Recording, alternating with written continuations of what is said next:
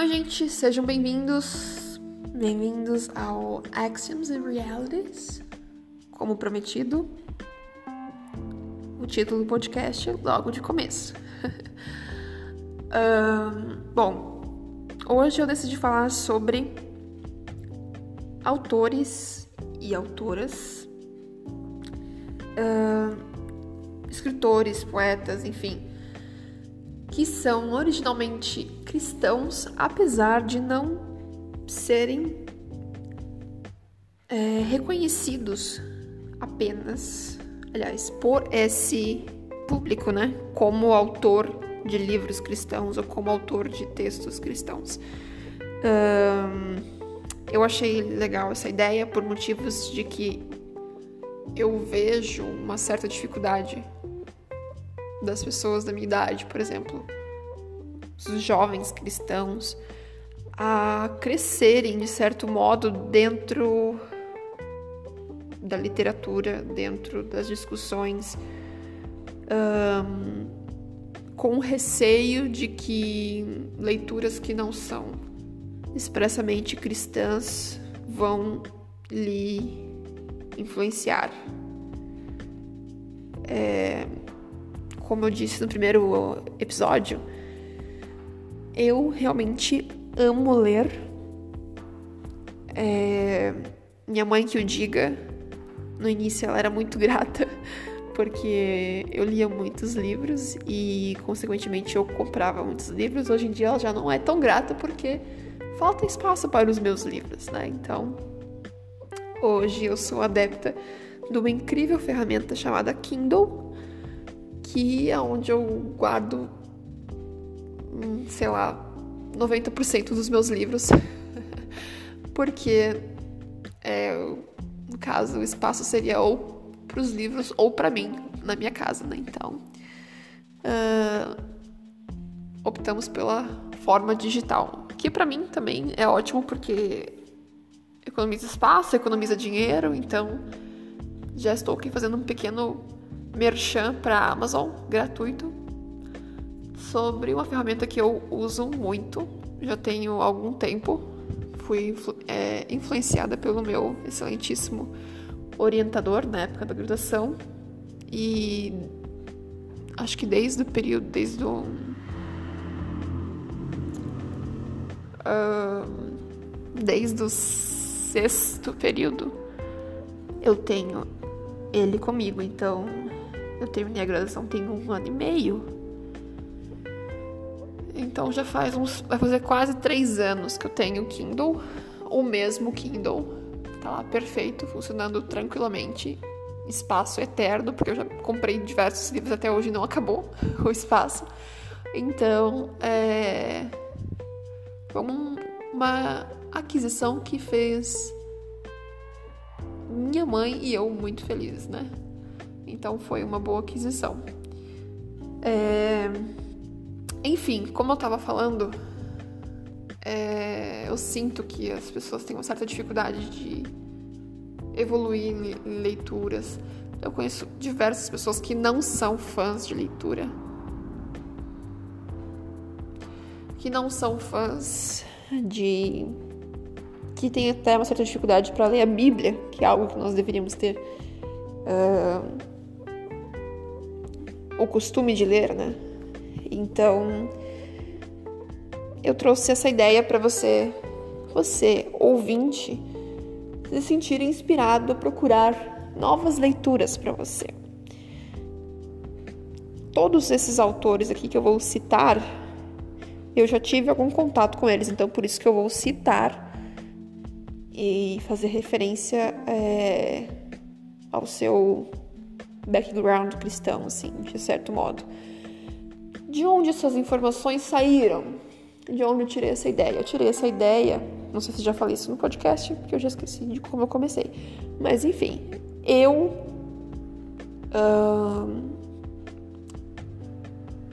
Passa a moto. Pode parecer estranho essas pausas que eu faço, mas aqui realmente parece que a moto está passando do meu lado mesmo. Então, por isso que eu faço as pausas para que ninguém fique confuso com o que eu estou falando. Enfim, esses autores, essa lista de autores, eu vou citar só alguns que eu conheço de certo modo, né? Já tenho mais contato. É, mas eu devo dar os devidos créditos ao Bruno Mori, que é uma pessoa do Twitter, ao qual eu encontrei o seu, a sua thread, e aí tinha diversos autores que inclusive eu não conhecia. Então, thank you very much, Bruno. E vamos é, indicar algumas pessoas então. Uh, como eu falei no primeiro episódio, eu acho que eu falei isso. É, eu tive uma experiência de intercâmbio que foi para a Inglaterra. Desde muito tempo, desde que eu era bastante nova, não que eu seja, enfim. Uh, desde que eu me conheço por gente, eu acho que eu tenho um, um certo contato com a literatura, com a leitura, eu gosto da literatura inglesa.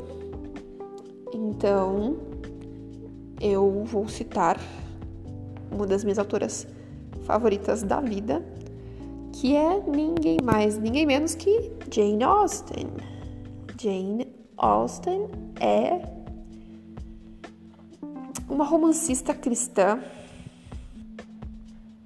que provavelmente muita gente não sabe que é cristã,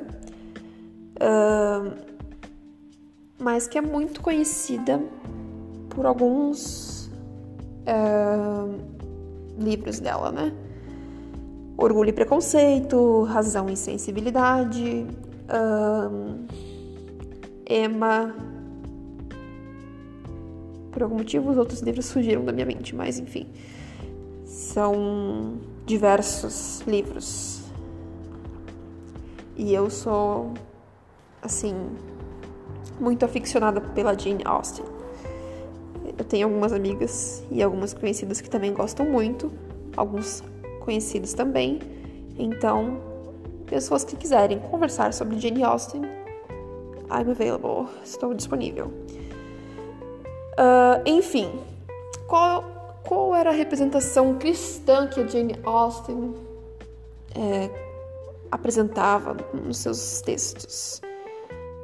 Para quem desconhece Jane Austen, todos os livros têm, em certo modo, uma heroína, uma personagem principal, e cada personagem era baseada, era uma encarnação, digamos assim, de uma virtude cristã.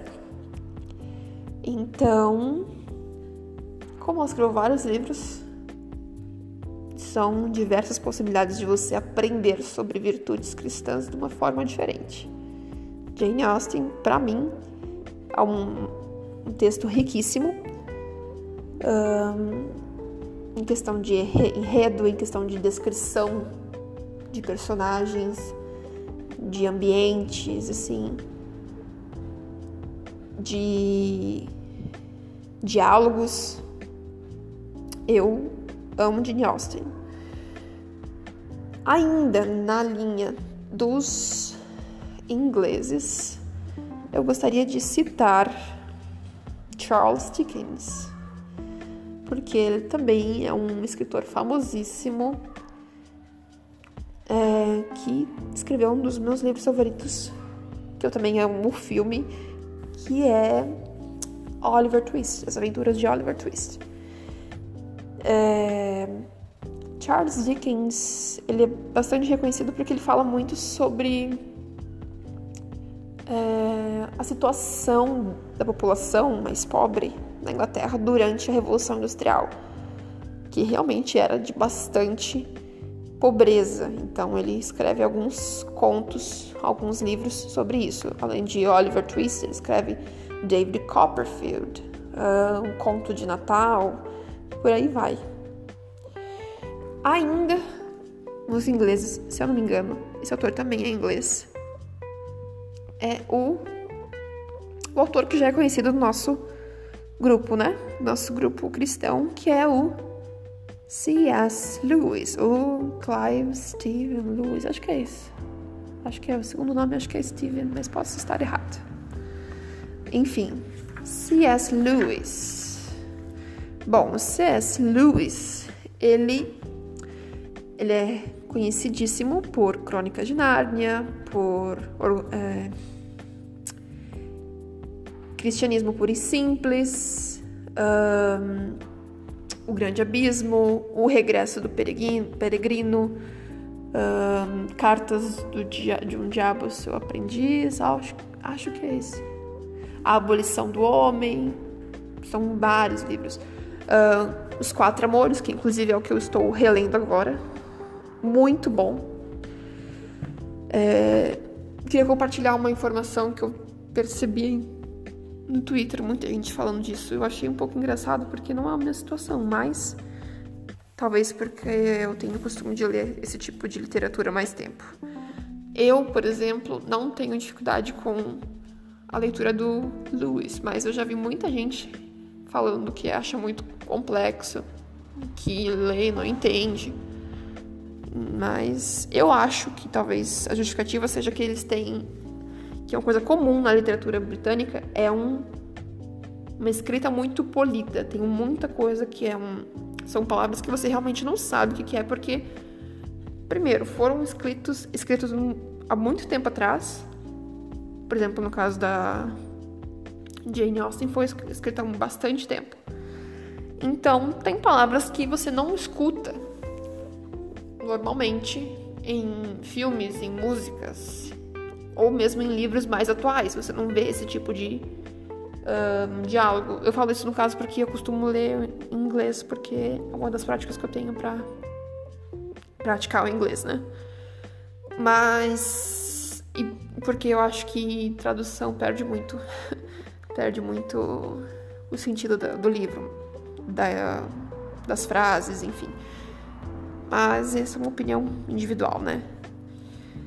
Mas eu acho que essa questão de ter um vocabulário mais polido, em comum da nossa atualidade, que acaba dificultando a leitura para as pessoas. Um, mais dois autores que eu gosto muito é o Tolkien, que é o gênio por trás do nosso universo da Terra-média, que é Senhor dos Anéis e O Hobbit. Então, esse é um uh, uma figura cristã que era, inclusive, muito amiga, muito amigo de C.S. Lewis e que também tem uma escrita muito rica. Realmente é uma influência, uma, uma inspiração divina para a criação de universos tão detalhados e tão bem pensados como são os livros feitos pelo Tolkien. Uh, enfim, Lewis Carroll. Lewis Carroll é o autor de Alice no País das Maravilhas. Ele, além de ele ter sido matemático, inventor, o senhor Carroll também foi ministro ordenado da Igreja Anglicana. Se você notar, de certo ângulo, o livro tem uma perspectiva diferente de uma necessidade de salvação e por aí vai a interpretação, uma coisa que você pode produzir em larga escala quando você está lendo literaturas desse tipo. Então, eu recomendo que você faça esse tipo de análise dos livros. Uh... Agora eu gostaria de indicar dois autores da literatura russa que também são um pouco difícilzinhos, assim. Talvez você desanime olhando para o livro, que você vê que é milhares de páginas, mas é, vale realmente muito a pena. As figuras em questão seriam Dostoiévski, que eu acho muito incrível a forma dele de escrever.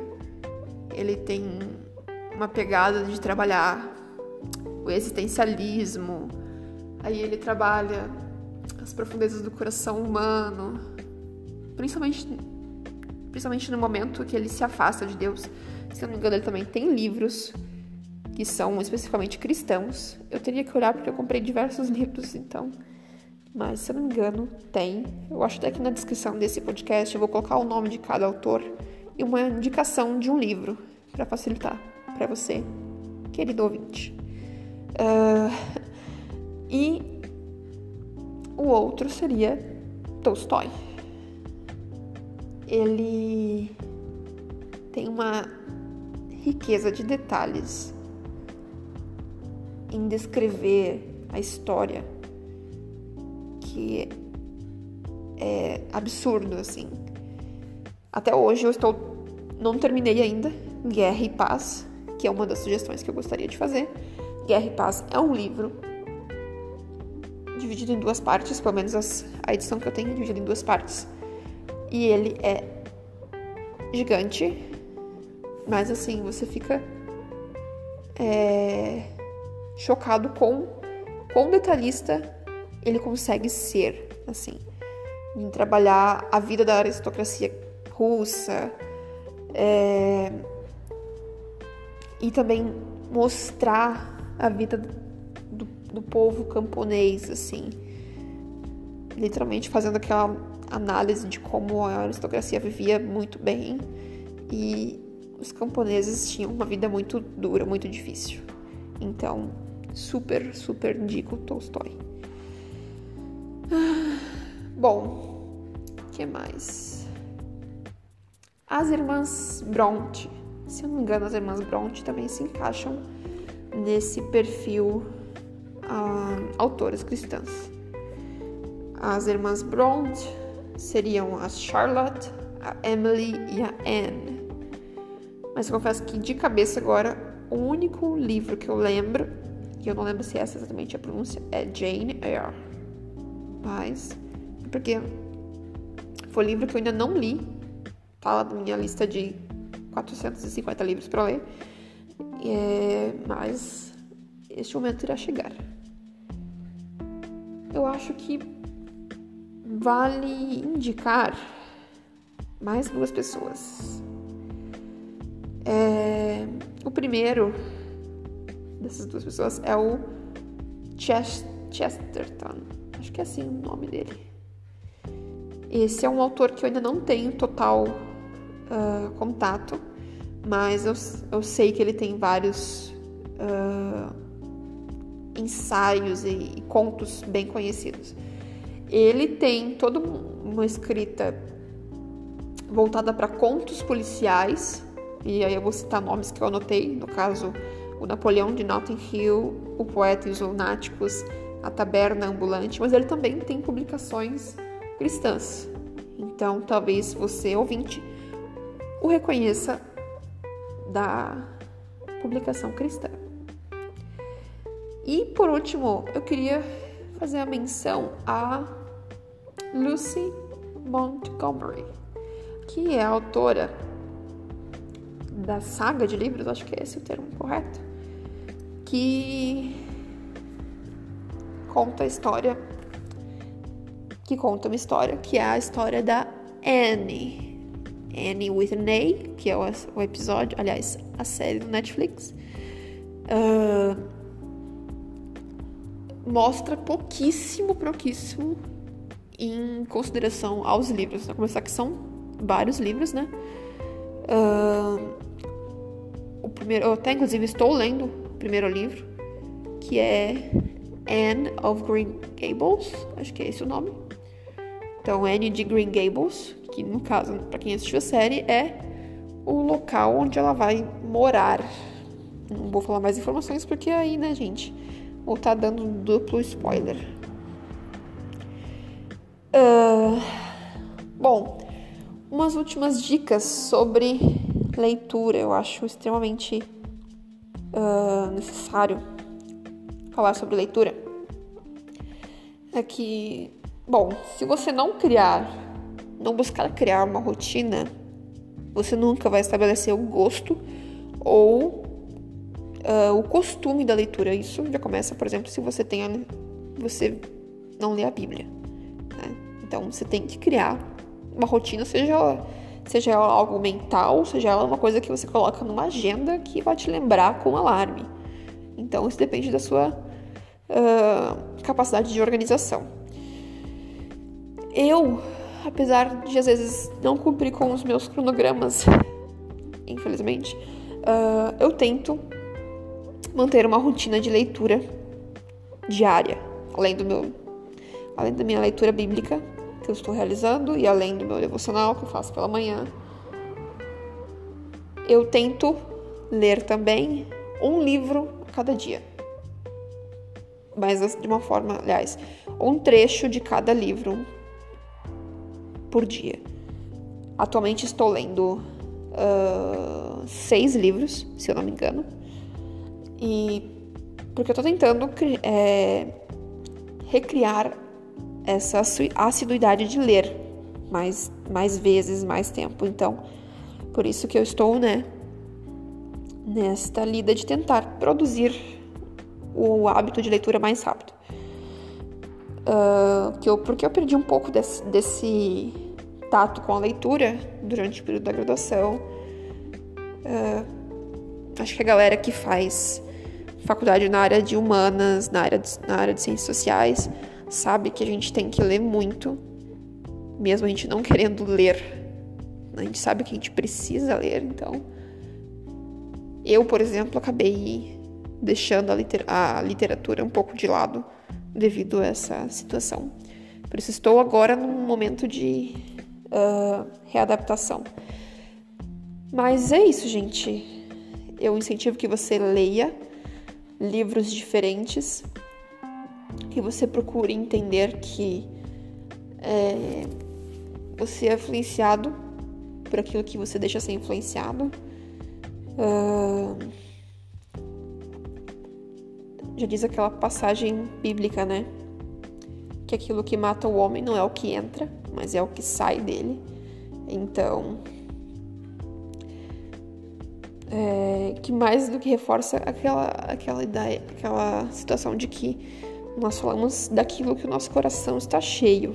Por isso que se o nosso coração é mau, é só isso que nós iremos oferecer às pessoas, né? Ou às situações ao nosso redor. Uh, bom, eu agradeço você ter ficado até agora. Eu espero não ter passado tanto do tempo que eu achava que eu iria produzir, mas espero receber feedback de alguém referente às sugestões de livros. Espero que vocês busquem esse interesse de leitura, busquem analisar nesses livros que eu citei como o autor buscou mostrar Deus ou mostrar princípios cristãos dentro das, das suas palavras, como é possível a gente ver Deus até mesmo nas entrelinhas e em diversas situações. E é isso, gente. Deus abençoe. See you next time.